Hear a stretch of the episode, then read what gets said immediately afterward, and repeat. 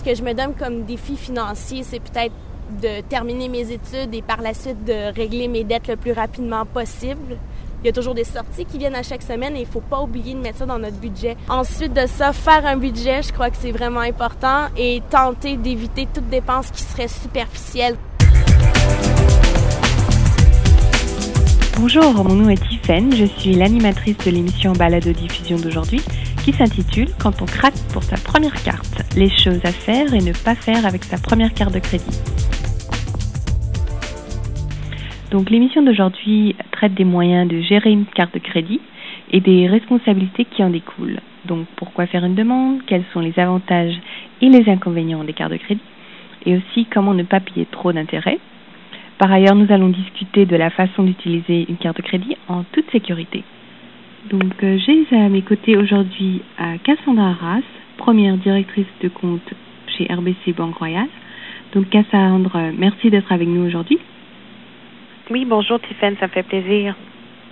Donc Cassandra, je vais vous poser ma première question. Alors, pourquoi devrais-je faire une demande de carte de crédit? Euh, D'abord, une carte de crédit, c'est euh, un moyen pratique, sécuritaire de faire des achats. On peut suivre ses dépenses et on peut gérer ses ressources financières. Euh, donc, si on a une carte de crédit, ça nous permet d'établir d'abord un historique de crédit. si on paye à temps tous les mois, euh, l'historique euh, peut après ça nous permettre de faire euh, d'obtenir un financement pour des dépenses qui seraient plus importantes, comme pour un prêt auto, pour une hypothèque, une marge de crédit. Et pourriez-vous me dire quels sont certains des avantages des cartes de crédit?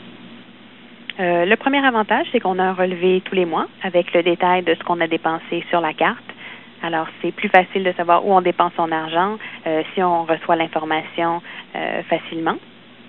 Euh, une autre chose, c'est qu'un achat euh, par carte de crédit, euh, si on le paye à la fin du mois en totalité, donc on paye le solde entier, on peut à ce moment-là éviter de payer des intérêts, des intérêts sur la carte de crédit et sur les achats qu'on a faits.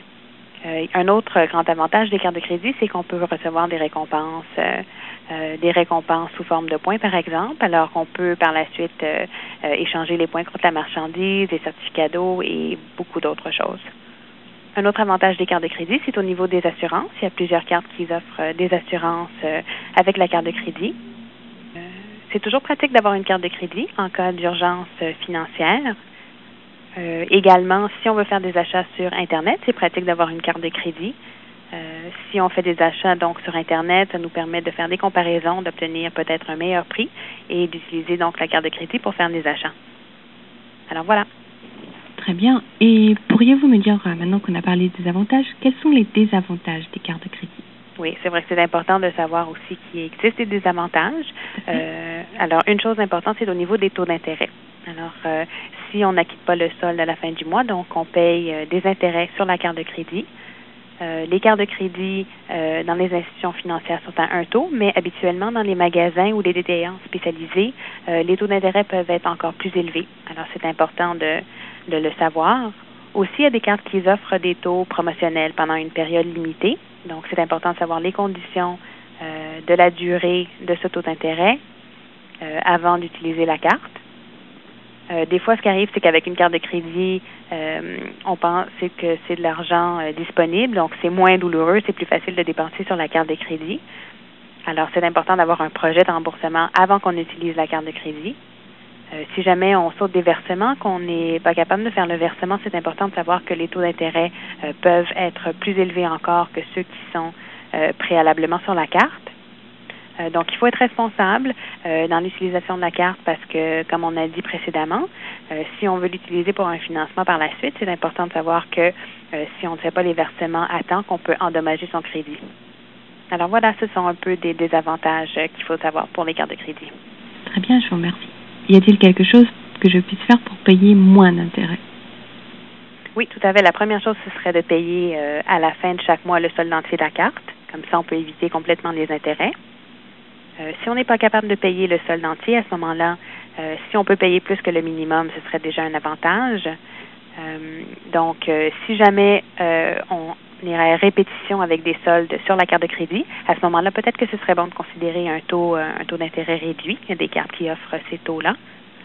Euh, si on a de l'argent disponible, on peut toujours payer euh, plus rapidement le solde. Donc, euh, au lieu d'attendre à la fin du mois de payer rapidement le solde si on a des liquidités. De faire attention à ne pas prendre au début des cartes qui seraient des taux plus élevés que les autres, de, de faire la comparaison dans le marché. donc, faire ses versements à temps, d'être un consommateur averti, de connaître les coûts de la carte, c'est important avant d'utiliser. Euh, la Convention va donner toute l'information nécessaire sur la carte de crédit. Alors, ça, c'est un peu de mes conseils là-dessus. Parlons maintenant de la sécurité des cartes de crédit. Alors, que puis-je faire pour empêcher que quelqu'un vole les renseignements liés à ma carte de crédit? Bien, la première chose, quand on reçoit la carte, c'est de signer l'arrière, euh, activer la carte tout de suite, comme ça on sait qu'on a la carte euh, en sa possession et qu'elle est active. Euh, c'est toujours bon de consulter les relevés de notre carte de crédit, qu'on les consulte par la poste, par exemple, avec le relevé, ou bien sur la banque en direct. Donc, si on s'aperçoit qu'il y a des transactions, des achats qu'on ne reconnaît pas, à ce moment-là, on peut tout de suite appeler le pourvoyeur de la carte. une autre façon de se protéger, ce serait par exemple de surveiller la poste si on attend une nouvelle carte ou une carte de remplacement. Donc, la carte de crédit, c'est un peu comme de l'argent comptant. Alors, c'est important de savoir où se trouve la carte, euh, de ne pas la prêter non plus à quelqu'un d'autre. Euh, le NIP, c'est une information personnelle, donc euh, on veut le mémoriser et ne pas choisir un numéro qui serait trop facile à deviner, par exemple comme un anniversaire ou un numéro de téléphone. c'est important de garder les reçus de caisse pour savoir des informations sur nos achats. Après qu'on a réconcilié avec nos relevés, à ce moment-là, on peut détruire les reçus en les déchiquetant. Comme ça, l'information euh, et confidentiel. Euh, lorsque vous voyagez, pouvez toujours garder les informations sur la carte numéro sans frais du service à la clientèle. Donc, si jamais euh, il y a une perte de carte ou un vol de carte, à ce moment-là, vous pouvez tout de suite appeler l'institution financière. Très bien. Et que faire si je perds ma carte de crédit? D'abord, si on a gardé la carte dans un endroit sécuritaire, à ce moment-là, on peut tout de suite s'apercevoir si jamais la carte est manquante. Alors, Aussitôt qu'on le constate, euh, on appelle l'institution financière et à ce moment-là, euh, la banque peut bloquer la carte pour ne pas qu'elle soit utilisée. Ça permet à ce moment-là de, de se protéger et d'avoir un, impact financier qui serait minime à ce moment-là. Voilà d'excellents conseils sur les premières cartes de crédit. Merci Cassandre de vous être jointe à nous aujourd'hui. Merci Stéphane, ça m'a fait plaisir. Nous sommes conscients du fait que chaque étudiant vit une situation unique. Si vous avez des questions sur la façon de gérer des difficultés financières imprévues, veuillez communiquer avec un représentant de votre succursale de la Banque Royale ou nous téléphoner dès aujourd'hui au 1 800 769 2511. Nous aimerions beaucoup avoir vos impressions.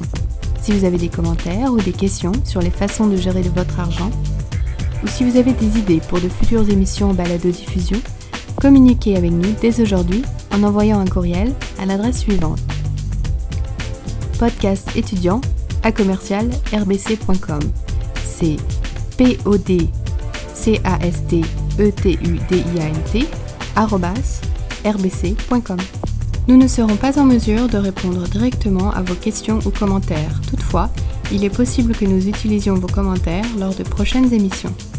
Pour recevoir une transcription de cette émission en balade de diffusion, veuillez vous rendre sur le site www.rbcbanqueroyale.com barre oblique P O D C A S T E T U D I A N T.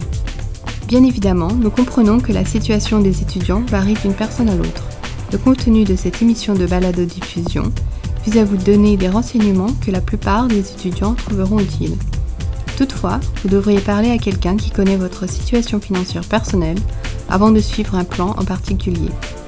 Par ailleurs, les témoignages que vous entendez au début de cette émission ne sont pas basés sur un scénario. Ces commentaires sont ceux de personnes qui nous ont donné leur avis, ce ne sont pas les nôtres.